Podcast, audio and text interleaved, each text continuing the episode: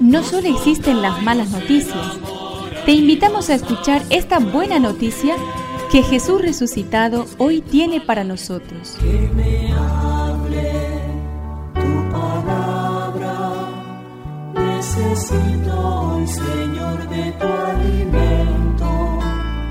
Hoy en todo el mundo se escuchará esta palabra. Mateo 4 del 18 al 22. Mientras caminaba a orillas del mar de Galilea, Jesús vio a dos hermanos, a Simón llamado Pedro y a su hermano Andrés, que echaban las redes al mar porque eran pescadores. Entonces les dijo, síganme, y yo los haré pescadores de hombres.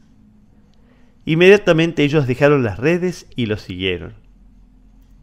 Continuando su camino vio a otros dos hermanos, a Santiago, hijo de Zebedeo, y a su hermano Juan, que estaban en la barca de Zebedeo, su padre, arreglando las redes. Y Jesús los llamó. Inmediatamente ellos dejaron la barca y a su padre y lo siguieron. Que me aliente tu espíritu, necesito que me llenes de valor. Esta escena evangélica nos recuerda la respuesta generosa de Pedro y de Andrés, los dos hermanos pescadores del lago de Galilea, a la llamada de Jesús. Los evangelios recogen siempre esta llamada con una palabra clara y rotunda.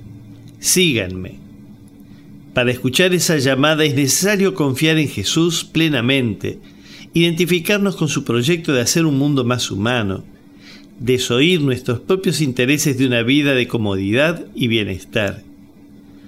¿Estás preparado para escuchar la llamada que Jesús te hace a vos?